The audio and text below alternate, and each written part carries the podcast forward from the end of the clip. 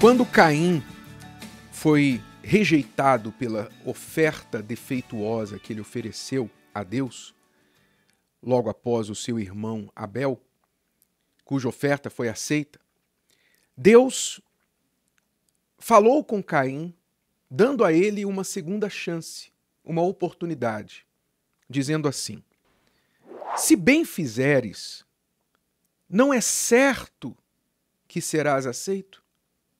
Olha só, preste atenção, você que busca tanto aceitação, você jovem que quer tanto ser aceito pelos seus amigos, você quer ser aceito pela sociedade, aceito por você mesmo.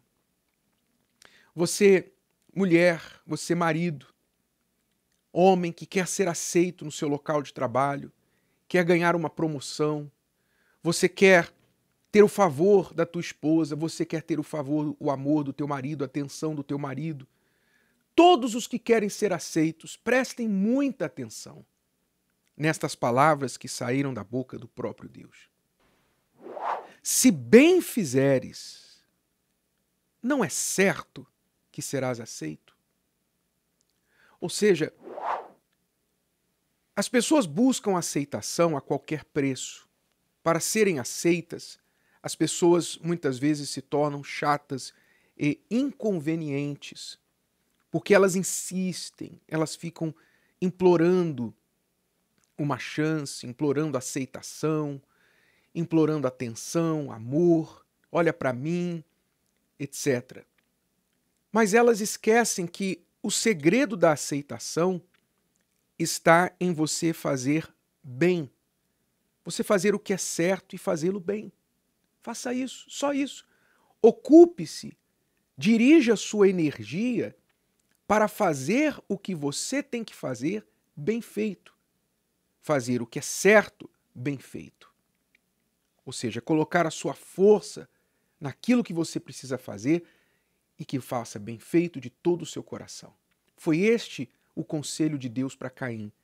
Ele estava dizendo para ele: Olha, dessa vez você errou. Dessa vez foi mal. Você tem que avaliar o que você fez. E se você quiser ser aceito da próxima vez, então faça bem, faça melhor, faça certo, porque eu garanto a você que você vai ser aceito. Deus estava falando isso para Caim. Eu te garanto que você será aceito. Mas ao invés de aproveitar aquela oportunidade, Caim se encheu de ira, de raiva. E contra quem? Contra o seu irmão Abel, em primeiro lugar, e depois contra Deus. Ele foi lá e matou Abel porque ele pensou: se não fosse o meu irmãozinho querer, digamos, na cabeça dele, na cabeça de Caim, aparecer, ser melhor do que eu, dar uma de bonzinho, se não fosse por ele, eu não estaria nessa má situação aqui. Então Caim foi lá e matou o irmão. Matou, pensando, morrendo meu irmão, acabaram-se os meus problemas. Mal sabia ele que vinha uma maldição sobre ele exatamente por causa daquilo. Então, assim, muitas pessoas vivem com raiva de outras que fazem melhor do que elas. Tem raiva, tem inveja, querem eliminar. Se pudessem matar, como Caim fez com Abel, matariam. Mas muitos, no seu ódio, já mataram, já eliminaram essas pessoas de suas vidas, alimentam ódio contra essas pessoas em suas vidas, trazem essas pessoas para dentro da sua cabeça para morar ali sem pagar aluguel e ficam obcecadas com aquela pessoa, ficam criticando, ficam apontando defeitos, querendo achar defeitos. Por quê? Porque elas pensam que diminuindo quem faz bem, quem faz melhor que ela, elas vão se sentir melhores, vão ser aceitas, vão estar em um patamar mais igual ou acima delas. Esse espírito de Caim não morreu, não. Abel foi morto por Caim, Caim mais tarde veio a morrer, mas o espírito de Caim está mais vivo no mundo hoje do que jamais esteve. Esse espírito permanece e as pessoas vão seguindo caminhos errados para buscarem ser aceitas. Ora, o conselho de Deus permanece até hoje. Se você quer ser aceito, faça bem. Coloque todo o seu coração naquilo que você faz. E não é fazer para buscar a atenção de ninguém, é fazer com a intenção certa. Qual foi a intenção de Abel? Por que, que Abel foi aceito? Porque ele se debruçou sobre a preparação da sua oferta. Ele pensou: eu vou oferecer algo a Deus, eu vou apresentar uma oferta a Deus. Então, como é que eu devo fazer essa oferta? Ele parou, ele pensou, ele selecionou. Então, a oferta de Abel começou dentro dele, nas suas intenções, no seu cuidado. Então, por causa dessa intenção correta, pois ele pensou: Deus é digno de quê? Deus é o Criador. Eu vou oferecer algo ao meu Criador. Ele é digno do melhor que eu tenho. O melhor.